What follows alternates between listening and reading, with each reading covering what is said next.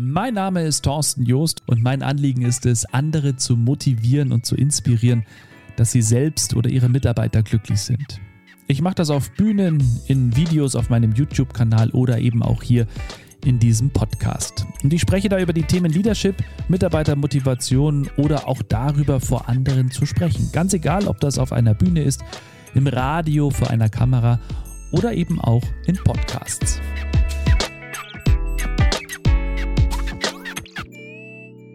Hallo zu einer neuen Folge dieser zweiten Staffel Inspirationshäppchen. Es geht um den Launchtermin meines Buchs Alle in einem Boot, was Führungskräfte von Seefahrern lernen können. Ein Sachbuch, ein Buch, ja, das ist in erster Linie für Führungskräfte, aber nicht nur, sondern in meinen Augen ist es tatsächlich auch für diejenigen gedacht, die zum Beispiel sagen, sie möchten gerne in ihrem Leben was ändern oder junge Menschen, die sagen, was mache ich jetzt nach dem Studium, nach der Schule? Keine Ahnung. Ja, die Welt entdecken. Warum nicht? Das hat mich so viel gelehrt. Ich habe so viele Dinge mitnehmen können, also aus beruflicher Sicht, aus privater Sicht, mit Menschen aus 35 Nationen zusammenzuleben und zu arbeiten, das ist schon wirklich was ganz Besonderes, vor allem weil es friedlich und respektvoll abläuft. Und das funktioniert eben deswegen, weil wir an Bord ein Arbeitsumfeld hatten, das aus Vertrauen, aus Respekt und Wertschätzung bestand und auch nach wie vor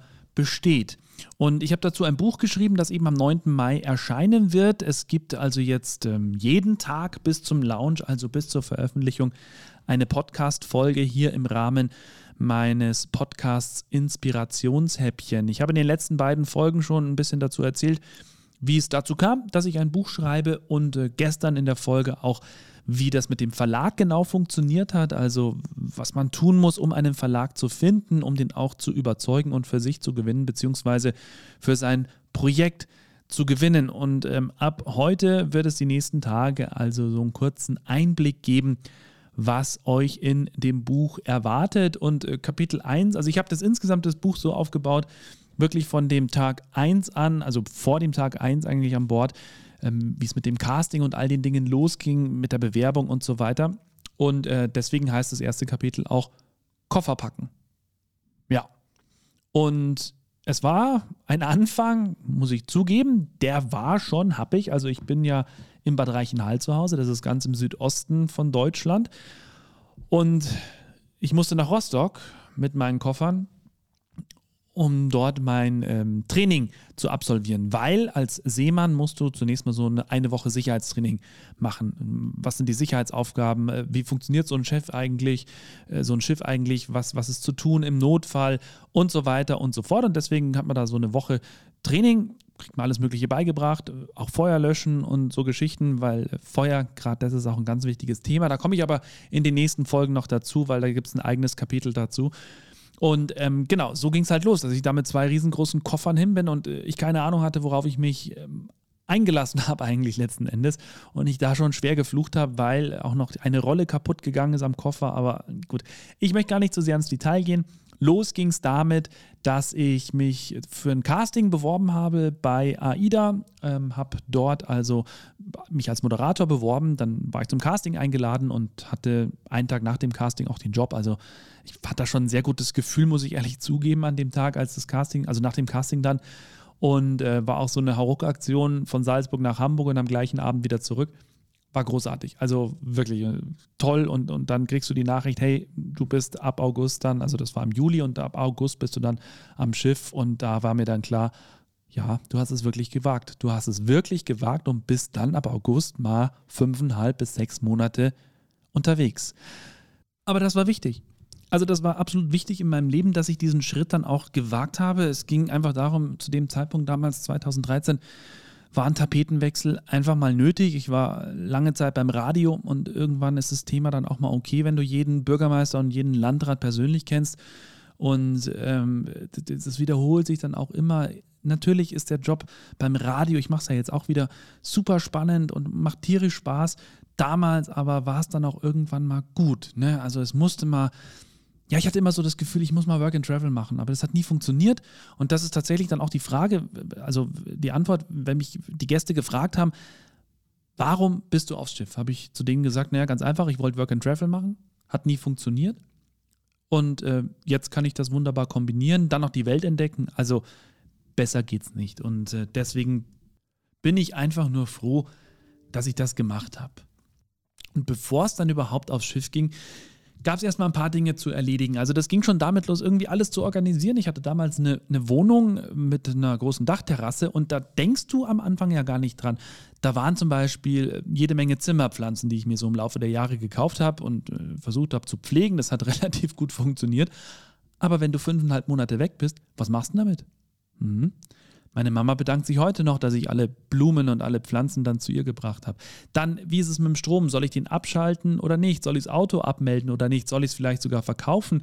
Beziehungsweise soll ich vielleicht sogar die Wohnung kündigen? Und ich dachte mir so im ersten Moment, naja, macht eigentlich Sinn, da würde ich mir einen Haufen Geld pro Monat sparen. Auf der anderen Seite weißt du ja nicht, was ist, wenn es dir nicht gefällt äh, oder du kommst früher nach Hause oder was ist, wenn es dir nach dem gesamten Einsatz, nach den sechs Monaten nicht gefällt. Was machst du denn dann? Da brauchst du ja wieder eine Wohnung und habe mir gedacht, okay, lasse ich jetzt erstmal nebenbei laufen. Zu dem Zeitpunkt ähm, musste mein Bruder ähm, auch irgendwo unterkommen und der ist dann eben da in die Wohnung kurzzeitig mal eingezogen. Also von dem her war das schon alles dann sinnvoll, dass ich die Wohnung behalten habe. Aber Auto, wie gesagt, was machst du denn damit? Abmelden, eine Möglichkeit. Ich habe es dann meiner Schwester gegeben, damals glaube ich noch. Ja, genau, ich glaube, ich habe es meiner Schwester gegeben. Dann konnte die damit rumfahren.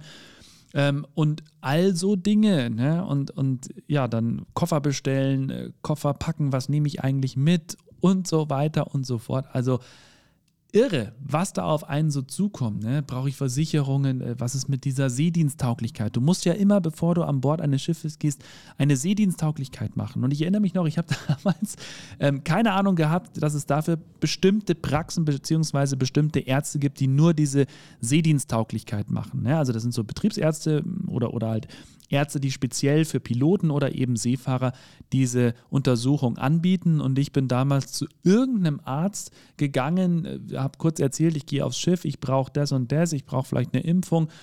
Und die wusste erst auch nicht, habe ich noch nie gehört, aber komm, kommen Sie mal vorbei und dann schauen wir uns mal an.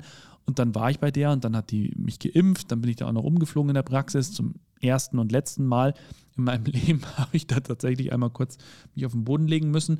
Ähm, und, und dann äh, habe ich dann eben gesagt, ja, und kriege ich jetzt ein Zertifikat. Und die haben dann irgendwas ausgestellt. Das habe ich dann nach Hamburg geschickt zu meinem äh, verantwortlichen HR-Manager, also Human Resources Manager. Und der sagt dann, Moment mal, das ist nicht das, was wir brauchen. Ich schicke dir mal eine Liste von den Ärzten, die diese Seediensttauglichkeitsuntersuchung anbieten und dann musst du zu denen gehen, weil das ist ein bestimmtes Zertifikat und wenn du das nicht hast, dann kannst du auch nicht aufs Schiff und so weiter und so fort.